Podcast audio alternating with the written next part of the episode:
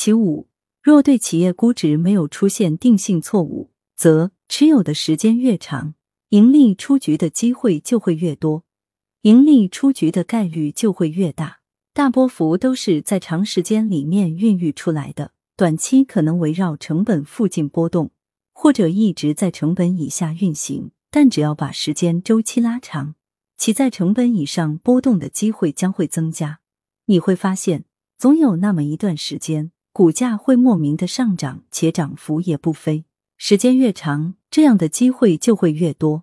对于根据定性估值的投资者来说，把时间拉长。亏损出局的概率是非常之低的，即便是三年只赚百分之三十，长期下来也是不俗的成就。怕就怕你对价值不够坚定，连基本的定性估值都无法做到坚信。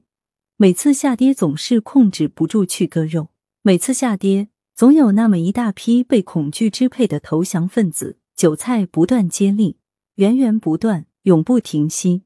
事实上，抛开这些波动性恐惧，只要把时间拉长，甭管中途回撤有多大，并不妨碍我们盈利出局。典型的，比如飞鹤，我第一批在八点五左右买入，最低回撤幅度接近一半，够惨了吧？但我并不害怕这种下跌，反而这种大幅度的下跌为我分批买入创造了非常好的条件。我是去年三月初开始买入。甭管中途回撤多少，按照原则加仓，到如今也不到一年的时间，但已然获得了百分之二十以上的盈利。这一年的收益也不算低。退一万步讲，即便你在八点五买入后，之后的下跌把你吓懵了，不敢继续买入了，那好，把账户关掉，今天打开再看，也只有四五个点的亏损，还有那么吓人吗？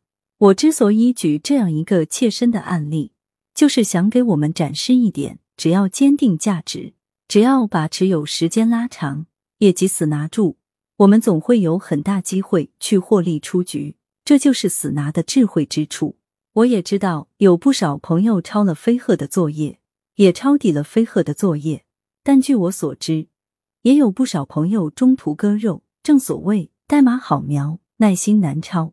死拿并按照原则加仓的人早已获利，而那些试图赚快钱的人却反落得个快速亏钱。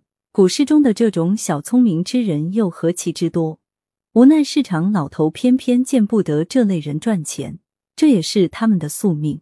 作者吴伯庸，来源雪球。